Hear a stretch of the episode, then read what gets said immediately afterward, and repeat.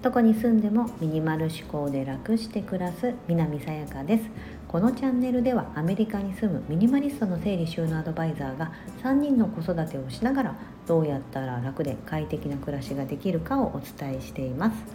今日はもったいないと思うことが実はもったいないというお話をしたいと思います。来ました。ミニマリストネタ。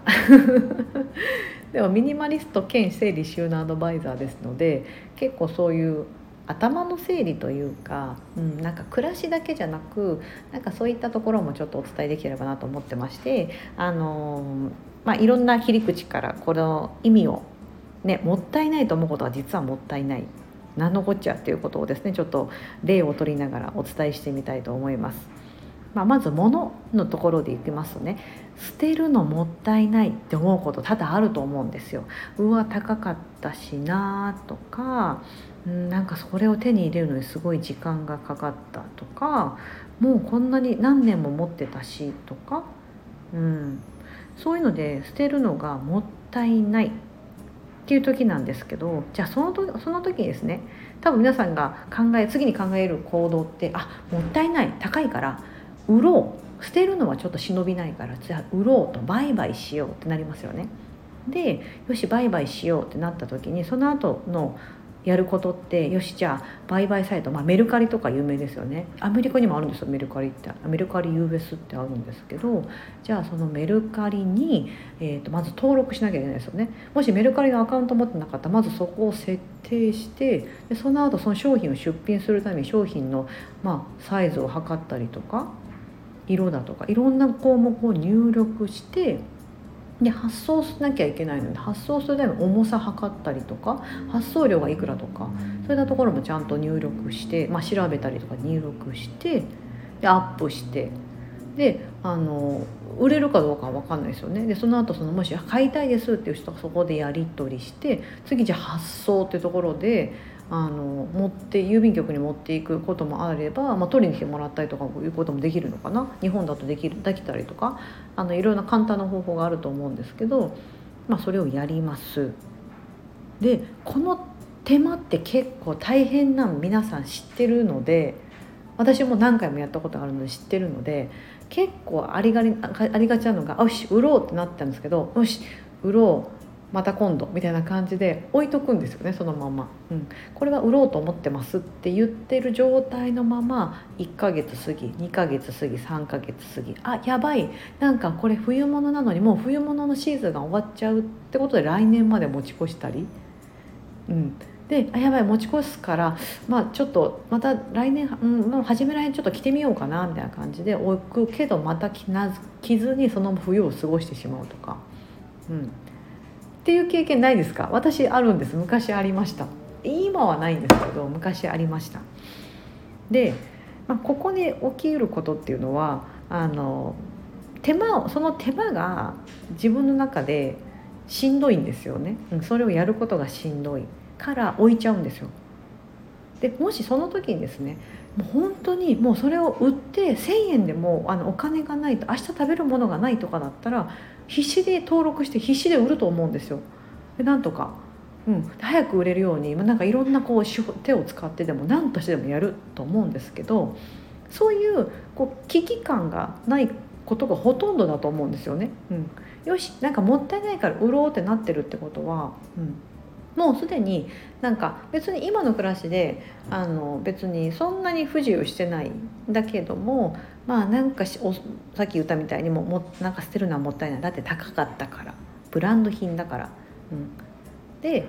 売ろうっていう結論になるんですなるんですけどその後の手間が面倒くさくて放置してるっていうことはその手間暇が結構面倒くさかったりするんですよね。だからそのまま放っておく。うん、でうんと、この後に起きることっていうのはあの、まあ、そのまま置いてることで結構何回もそこの場所見たりとかするとあやらなきゃって焦ったりあやばいやばいやってないってちょっと自分を責めてみたりとかあいうことありますよね。こう to do リストのやらなきゃいけないことリストのなんか埋まってないリストの中の一つになると思うんですよね。うん、チェックが入ってないものっていうか。で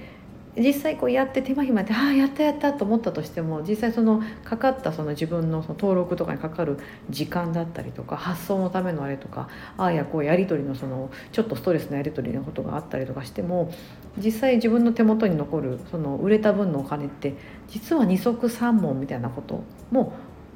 あると思うんですありがちなんですよね。うんもしそのもちろん高級なものがすごい高級な何万円とか下手したら何十万とかで売れたらいやその手間もね報われるなとは思うんですけどいや何やかんややってこう、ね、メルカリに手数料取られたりとかして積極自分の手元に500円でした残ったのが500円でしたとかになるとえー、あんなに大変だったのになーっていうのでいうことあると思うんです。うん、だからその時間まあ、その気持ちだったりとかその手間暇だったりとかってそのもったいないと思ってやったことなんですけど実はその過程だったりとかがもったいないですよね。そうだからまあこのテーマである「もったいないと思うことが実はもったいない」ってこういうとこなんですよ。そう深掘ってやっていくとうん、いやこれもったいないからって物質的なねその服とかを売ろうってなってなったんですけどそこのそれをちゃんと売れるまでのその過程が非常にやっぱりこうハードルが高かったりとか,、うん、だそういうのをスイスイってこうやれる人とかっていいと思うんですよね。うん、いや全然大丈夫です売るのなんかさパパパってやればさでチャチャチャっと発送しちゃえばって思うと思うんですけど、まあ、そういう方って結構少数派で大概の方はいやそれが結構面倒くさいんだよねと。私もそのタイプです。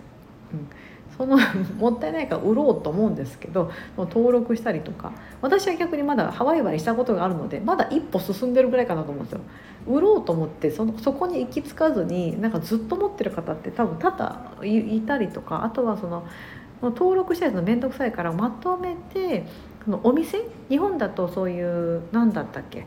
えーと、ブックオフ的な日本あの本のブックオフの何だっけハードオフとかデバイス系とかだとなんかハードオフって言ってなんかそういういけまありますよね。でそこに持っていけばってあると思うんですけど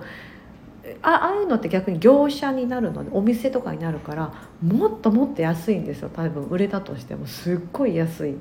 あ経験があるから私言えるんですけど。経験者。経験者が語る。だから本当はメルカリとかそういう個人で売買するところの方がいいはずなんですよ。逆にメルカリって手数料取られるからもっと他にいい方法あるはずなんですよね、うん、そういうの調べればあると思うんですけどそれは調べた人しかわからないはずなんです。その手間暇ですよね、うん、だからその手間暇を惜しまずにもうそのでやる、まあ、逆にそういうの商売としてやってるって方はいいと思うんですけど通常の一般の私みたいな感じの一般の人はなかなかそこまでたどり着かない。だからそのペペペって歩いて行ったりとかちょっと車でブーンって行ってまとめてがっさり渡してこんだけ処分しこう売って1,000円かみたいな ことになりますよね。そうだからまあ、まあ、1,000円にもなったらよかったかなとか、まあ、捨てたらゴミになるしなって、ね、それだったらいいんですけど結局そのもったいないって思う気持ちからやるやってる行動って結構もったいなかった、自分の時間を使ったりもするのでもったいないなってことに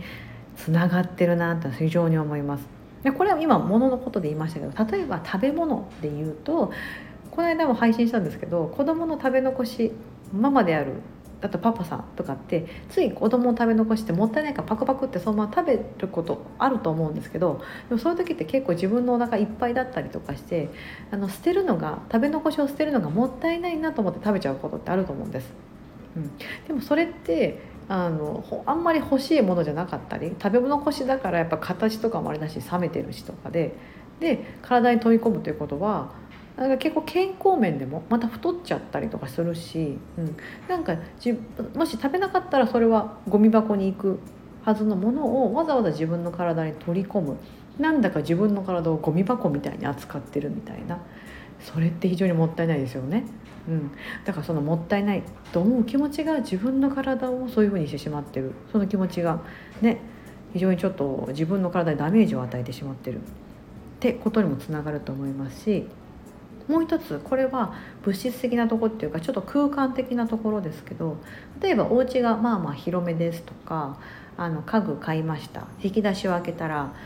あんまり入れるものがない。引き出しの中にあんまり入れるものがない。でお部屋が例えば結構あって 4LDK とかあのアメリカの一軒家とか広かったりするので地下室あったり屋根裏部屋があったりとかもあると思うんですけど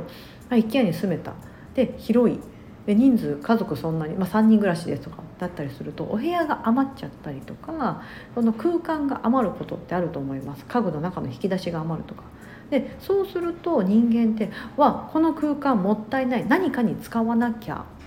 とかこの引き出しもったいない。何か入れたいなとか。っていうふうになるんですよね。うん、不思議なもんですよね。そう。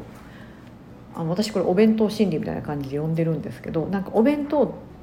ってあのこうぎゅうぎゅうに詰めるじゃないですか。でなんかぎゅうぎゅうに詰めると安心するんですけど、まあ、お弁当っていうのは持ち歩くものだから詰めぎゅうぎゅう詰めとかないとスカスカだとこう揺れ動いてぐっちゃぐちゃになっちゃうから食べる時にうわーみたいな感じになっちゃうんでこうできるだけぎゅうぎゅうに詰める隙間なく詰めるっていうふうにするんですけどそうするとピタッときれいに収まってよしきれいなお弁当ができたってなると思うんですけどあのそれを家の中に当てはめてしまうとですねあのあれね全ての空間が埋まってるビシッと綺麗に埋まってるって確かに綺麗だと思うんですけどあのなんか他に入り込む余地がなかったりとかどちらかというと全て今言ったことって空間を埋めるだったり食べ残しを食べてしまうもったいないから売ろう、うん、っていうふうにやるとかって言って全て足し算で計算してますよね。うん、何々だからこう、うん。何々だからこうしなきゃっていう全部プラスにプラスに足し算で考えてるので一個も引いてないんですよね。うん。こうこうしてなんかあのこれを捨てようかなと思ってもったいないな。まあでもまあいっかみたいなこうマイナス？まあいっかみたいな感じでマイナスの部分にするとか食べ残しもったいないけど、うん、まあまあ自分の体に取り込む方がもったいないから捨てようっていうマイナスにするのとか。じゃあ空間が余ってる。あじゃあこんな広い空間いらないか。もう一個あの家賃が安い。こっちの一部屋少ないけどこっちの部屋の方部屋でいいんじゃないみたいな。引き算で、うん、そういうふうにどんどん考えていくとですね。まあそのミニマルな感じで、うん、最低限のものでいいじゃんっていうふうに考えていくと非常にね楽なんですよ皆様。これを今日お伝えしたくて長いな。結論までが長いんですけど。そう。すいません。あのなのでもったいないって思った時は足し算ではなくできるだけ引き算で引き算で引き算で考えていただきたい。減らす減らす減らす、うん、皆さんなこの現代社会においては基本的に全てプラスプラスで何でもこう取り込もうとしてしまう傾向にありますのであのそれをできるだけ自分から、うん、あの取り込まなく取り込まずもう減らしはしないけど、まあ、プラスマイナスゼロぐらいな感じで持っとくぐらいでちょうどいいかなと思いますので、うん、何かそういうふうにもったいないなと思ったらあもったいないって思う気持ちがもったいないかもっていうふうに思っていただいて食べないとか、うん、もう売るの諦めようとか、うん、諦めるっていうのいいと思います。ギブアップ私すごい大好きです。あ私無理。なんでも無理無理って言ってやらないやらないって言ってしょうがないじゃんみたいな、うん、いうふうに思うので、うん、そうすると楽ですすごく楽になりますので皆さんも是非あのそんな風に至っていただければちょっと気楽にいけるかなとあそんな考え方もあるよねはははみたいな感じで思っていただければなと思います。はいここまでお聴きいただき本当にありがとうございます。今日はもったいないと思うことは実はもったいないというお話をしてみました。本日も素敵な一日をお過ごしください。